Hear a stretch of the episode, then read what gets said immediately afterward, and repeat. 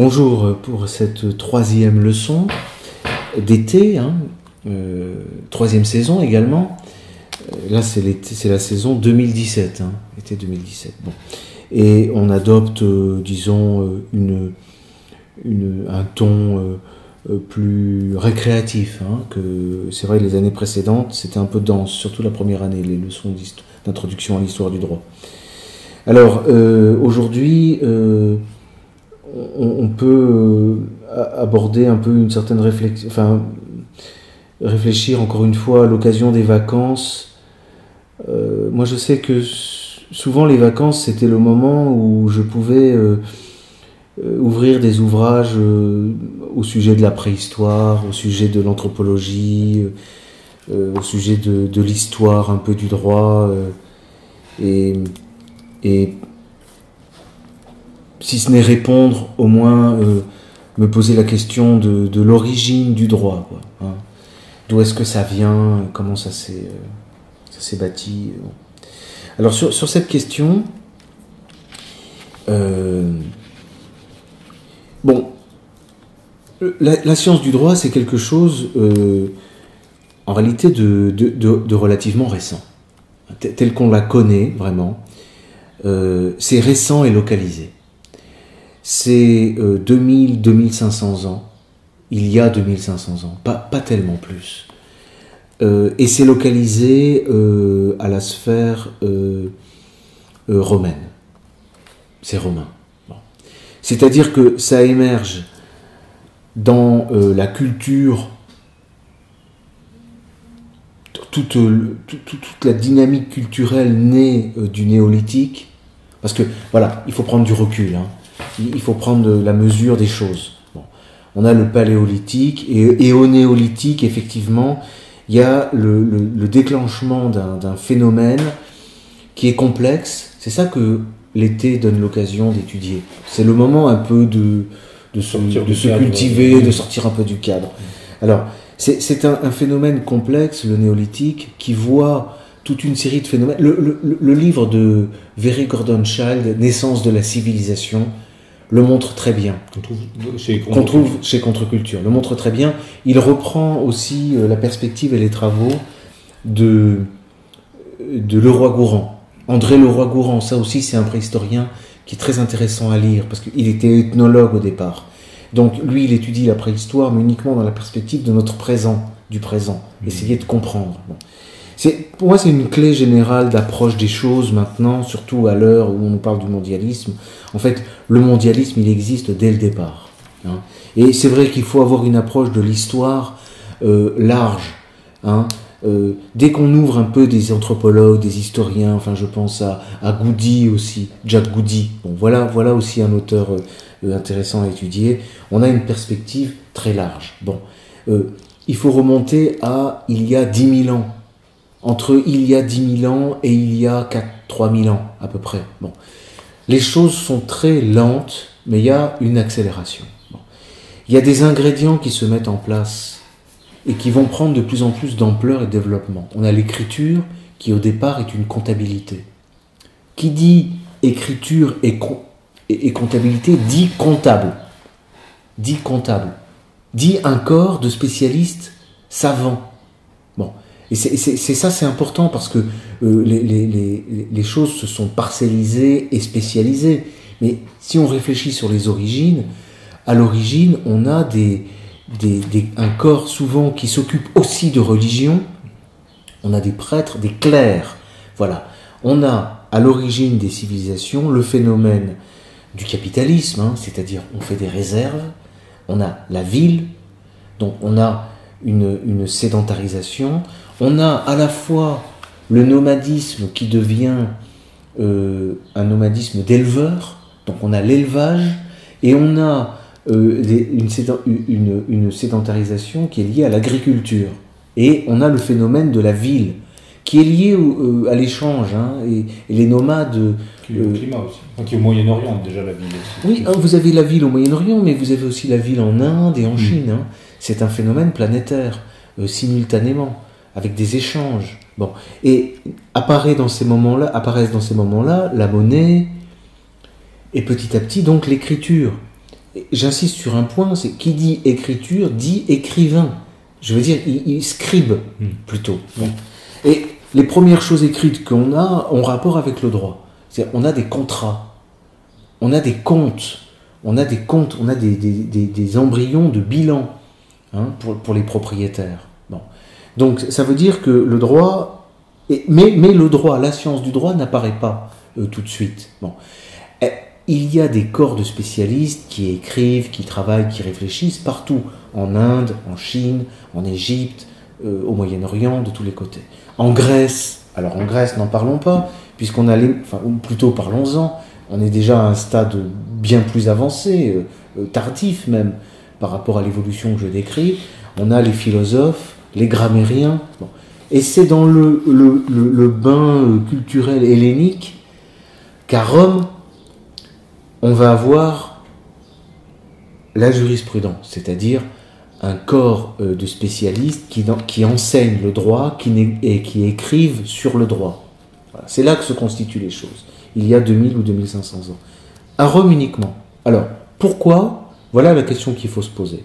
Pourquoi et comment ça s'est euh, fait là Alors, ça, euh, il y, a, un, auteur qui est très important à lire, parce que moi je suis de plus en plus souvent renvoyé à son œuvre et si j'avais 10 euh, ou 20 ans de moins, euh, j'y consacrerais beaucoup plus de temps, c'est Max Weber. Moi, je vois le sens de l'œuvre de Max Weber dans cette interrogation sur les origines et sur l'origine. Et je lis de plus, je lis par exemple récemment, ils ont encore édité son ouvrage sur la ville. Euh, son ouvrage sur la ville, c'est un ouvrage publié, c'est une clé. Ces ouvrages publiés sont plus clairs que ce qui est très connu, vous savez, économie et société. Économie et société, c'est un ramassis de notes éparses faites par ses héritiers, hein, par sa femme et puis par ses disciples. Mais on, en apprend, c'est beaucoup plus clair avec la ville. Sa, sociologie du droit aussi. Il a écrit une sociologie du droit. Et le sens de sa sociologie du droit, c'est de montrer comment on est passé d'un phénomène de droit irrationnel à un phénomène de droit rationnel. Voilà, c'est ça le grand travail de Max Weber, c'est la recherche sur la rationalisation. Et ce que nous, on entend par science du droit, et ce qu'on aime dans la science du droit, ce qui fait que nous sommes donc des juristes, c'est la rationalisation. D'ailleurs c'est le sens même de, j'allais dire, de ma lutte. Mais quand je critique un arrêt qui a été rendu contre Alain Soral ou contre Robert Forisson, c'est au nom de la rationalité. C'est parce qu'on voit, pour des raisons politiques, parce que des magistrats se prétendent, se revendiquent de gauche et se croient obligés donc de condamner euh, Robert Forisson ou Alain Soral ou d'autres, qu'ils rendent des, jugements qui ne sont pas justifiés, qui ne sont pas motivés. Bon, l'exigence de rationalité, elle naît en droit, en droit romain. C'est le droit romain, c'est ça qui fait l'origine. Donc on peut quand même dater. Comprendre, expliquer, ça c'est encore à, travailler. Mais je renvoie encore une fois euh, à l'œuvre de Max Weber pour, euh, arriver à deviner les, rouages. Sur... Il se passe quelque chose non seulement dans l'Antiquité, mais, mais surtout dans le Moyen Âge et en particulier dans le Moyen Âge occidental. Autour de l'Église, autour de l'université, il y a un phénomène qui se passe qui n'a rien à voir, ça Max Weber insistait là-dessus, et Carl Schmitt après lui, qui n'a rien à voir avec ce que l'on voit euh, ni dans le droit musulman, ni dans le Talmud et le droit juif. Quelque chose de spécifiquement, euh, spécifiquement occidental, dont on peut donc, c'est même pas une question de, fierté, hein, mais c'est ça qu'il faut cultiver, euh, qui à mon sens qu'il faut défendre. Je dis pas que l'Occident n'est pas dans la décadence, je reste aussi lecteur de René Guénon, mais euh, je, parlerai plutôt de redressement que de... Que de il ne s'agit pas de... D'ailleurs, même René Guénon n'a jamais dit qu'il fallait tirer un trait sur la tradition occidentale, au contraire, hein, mais qu'il fallait en retrouver le, cœur hein, et, l'âme. Bon. Eh ben, il y a quelque chose à voir avec le droit. Alors peut-être pour euh, sur cette question, euh, est-ce que selon vous, ça signifie que peut-être que dans, l'histoire presque générale des civilisations et des cultures, ça veut dire que l'Occident, à un moment donné, s'est émancipé de la pensée religieuse pour aller vers une rationalité euh, d'abord juridique et ensuite qui a touché d'autres domaines, même philosophiques, même... Euh, est-ce que ça veut dire si, si, a cette caste de scribes qui, émerge au début, et cette caste de scribes, elle est à la fois religieuse ah et à la fois juridique. Ah oui, elle est, elle est, ce sont des mathématiciens, des écrivains... Euh, des, des, des, des, comptables, des, religieux, je crois. Bon, et à un moment donné, semblerait, dans l'Occident, elle s'émancipe d'un petit peu de l'aspect religieux. Oui, mais souvent, alors sur cet aspect de ce que vous me dites, c'est souvent comme ça que les choses sont décrites, en tout cas pour ce qui est du Moyen Âge et de, et de la Renaissance, effectivement. Euh, la, la, la, grande, la grande libération scientifique euh, dans le domaine de la physique, euh, dans le domaine de la chimie, euh, aurait été inaugurée, euh, oui, euh, par les juristes, dans le domaine du droit. Mais dans l'Antiquité aussi c'est à l'époque antique aussi, ils sont émancipés de la religion traditionnelle ou ils restaient dans ce cadre C'est un peu compliqué parce que en fait, qu'est-ce que c'est la religion La religion traditionnelle, c'est à la fois la religion de la cité, ce sont les croyances publiques qui, qui, qui fédèrent l'État, mais avant tout, ce sont euh, les croyances claniques. C'est ce qui fait euh, la religion, c'est que vous êtes dans une pratique qui est effectivement, euh, on le dirait aujourd'hui, privée mais dans son côté privé, en fait, elle est publique. C'est-à-dire que votre père est un personnage public, c'est un prêtre. Et votre, père lui-même est intégré dans le cadre d'une famille, euh, avec, euh, et il appartient à un clan qui a un chef et qui a des prêtres. Bon, il y a une religion interne, mais qui est le cœur de la religion euh, de la cité. Parce que la religion clanique elle-même, elle se fédère en, religion euh, la, curie, elle réunit la fratrie, qui sont des, rassemblements de clans qui ont eux-mêmes leur culte, leurs symboles, leurs, croyances, leurs, ancêtres, leurs ancêtres, leurs enseignements, etc. Et puis à, leur tour, les fratries se réunissent en, en tribus et l'ensemble forme une, cité tout entière euh, faite de, de, croyances et de religions. Bon. Alors, ça, c'est l'un des traits qui m'intéresse et qui intéresse visiblement Max Weber et qui m'intéresse chez Max Weber. C'est comment, c'est le phénomène de, de sortie du clan. En fait, c'est la mort de la famille. Et ça, je m'intéresse beaucoup à ça parce que le mariage homosexuel, euh, le célibat, euh, les familles monoparentales ou homoparentales ou, ou, cette espèce de parentalité, tout ça, c'est dans la dynamique de la mort du clan. Bon, et ça intéresse beaucoup Max Weber.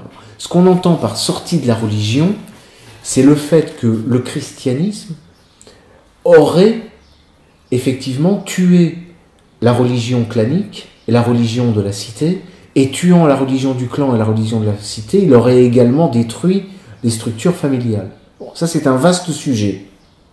Mais c'est le sujet. C'est l'un des thèmes du sujet. C'est-à-dire, il y, a quelque chose avec le monothéisme et avec euh, euh, l'incarnation. Alors, quel est l'ingrédient qui déclenche quoi? Bon, Ça, ça fait partie des sujets d'étude. Hein.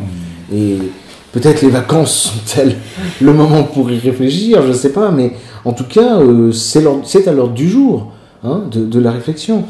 Euh, il y a, l'importance, effectivement, de la théologie de l'incarnation.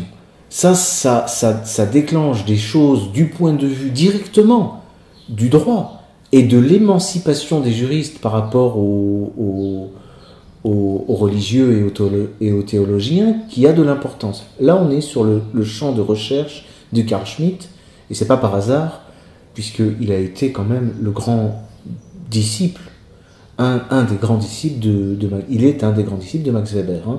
La rencontre, quand, quand, le jeune Carl Schmitt va suivre les séminaires de Max Weber à Munich, euh, au début des années 20, ça déclenche quelque chose hein, chez, chez, chez, Schmitt. Ça, c'est indéniable. Et Schmitt, à la fin de sa vie encore, quand il écrit la théologie politique, qui parle de ces sujets-là, hein, il se réfère à Max Weber. Bon, sur ces sujets-là, il n'a cessé de se référer à Max Weber. Donc on est vraiment, euh, pour parler de, des origines du droit, euh, on est sur le, sur le terrain. Il y a quelque chose, effectivement, par rapport à ce droit occidental, à ce droit romain, euh, qui, qui, est lié avec euh, la croyance dans la croyance en Dieu ou l'incroyance. ma foi, euh, pourquoi pas? Parce qu'on peut le lier à Rome, la, religion, enfin, la philosophie qui était devenue très importante, notamment dans les élites politiques, c'était le stoïcisme. Oui. Alors c'est c'est peut-être lié à ces... Alors il y a peut-être quelque chose, euh, ben, moi mon, mon été, euh, parce qu'à l'heure où nous enregistrons, c'est c'est le son, nous sommes au seuil de l'été. hein. Sol- solstice. juste après. Bon. Mais euh, je, moi, je travaille en ce moment sur euh, justement euh, les, les, les philosophies qui animaient les écoles de juristes à Rome. Et en fait, il y en avait deux philosophies qui s'opposaient. Il y avait, et, et- bon, ils étaient tous plus ou moins stoïciens, mais il y a quand même deux veines. hein. Il y, L'épicurisme. a- il y en a qui sont stoïciens. Ah, Il y a aussi l'épicurisme. euh, il y a l'aristotélisme. euh, il y a- il y a en tout cas, il s'oppose beaucoup, très, il s'oppose très nettement euh, au sujet de la grammaire. Il y a une opposition au sujet des philosophies de la grammaire. Il y a ceux qui suivent euh, Alexandrie, les, aristotéliciens, et il y a ceux qui suivent euh, Pergame, les stoïciens. Voilà, ça c'est une. Mais là, on est sur des, sur des chantiers. Mais je pense que c'est urgent de, de, de réfléchir sur ces questions-là. Je dis pas que ça fera la différence lors d'un prochain débat télévisé d'entre-deux tours de présidentielle, mais pourquoi Ça pas? peut y contribuer. Ça peut y contribuer. Avoir un fond euh, philosophique et Enfin, avoir un fond tout Avoir un fond court. tout court, Je pense qu'on voit, on paye, euh, les, certains payent cette espèce de mépris pour le fond des choses, pour le fondement, hein, pour le fondamental. Bon, La racine des choses. ouais, voilà. Bon. Peut-être qu'on peut Parfait. Merci. renvoyer à, Alors oui, à la quatrième, à la prochaine leçon, prochaine leçon, mais déjà la aussi semaine prochaine. à, votre livre chez Bah, on, on- Contre-Culture. on- euh, on- pourrait faire une leçon euh, qui passerait par une lecture éventuellement. Effectivement, oui. Bon. De, la, de la famille clanique au couple parental homosexuel. Ouais. euh, C'est vrai. du, du clan à la Très bien. Merci, Maître Villiers. À bientôt. À bientôt.